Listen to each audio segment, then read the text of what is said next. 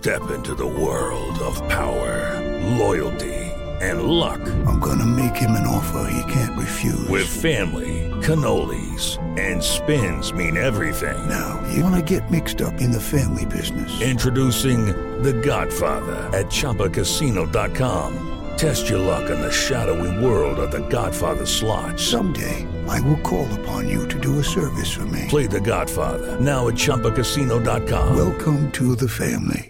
Purchase necessary. VGW Group. Void where prohibited by law. 18 plus. Terms and conditions apply. ¿Qué tal? Hoy es miércoles primero de septiembre del 2021 y esta es información que sirve.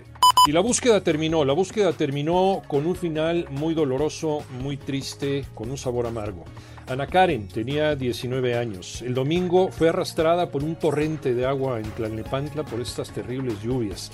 La motocicleta en que viajaba con su novio fue encontrada en el río de los Remedios.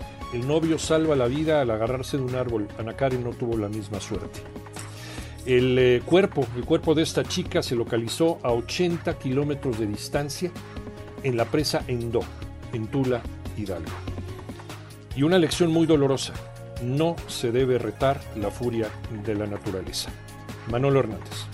Fue localizado cerca de la presa Endo, en Hidalgo, el cuerpo de Ana Karen, la joven que fue arrastrada el domingo pasado por una corriente de agua en Tlalnepantla, en el Estado de México. Fue alrededor de las 11 de la mañana cuando se dio el reporte a las autoridades. Sus familiares fueron a reconocerla a dicha entidad prácticamente a la misma hora, pero en el Estado de México se localizó la moto en la que viajaba.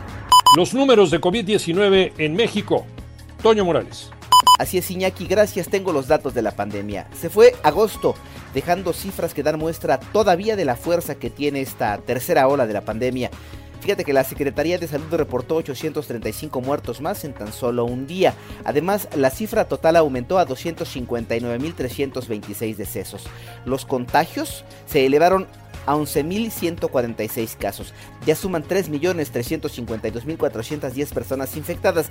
Y escuchen bien estos datos. El mayor número de contagiados está entre los chavos de 19 a 29 años, seguido de aquellos que tienen entre 30 y 39 años. No, no hay que bajar la guardia todavía. Y los atletas paralímpicos dando la lección de vida. Récord de medallas más para México. Alex Cervantes. Así es, Iñaki, esta mañana nos despertamos con buenas noticias. Continúan cayendo las medallas para la delegación mexicana en los Juegos Paralímpicos de Tokio 2020. Ahora fue por conducto de Juan Pablo Cervantes en los 100 metros, medalla de bronce. La delegación mexicana continúa en la posición número 17 del medallero con 5 de oro, una de plata y 8 de bronce.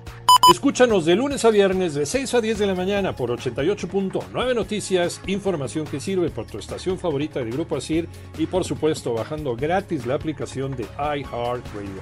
Que tengas un excelente miércoles.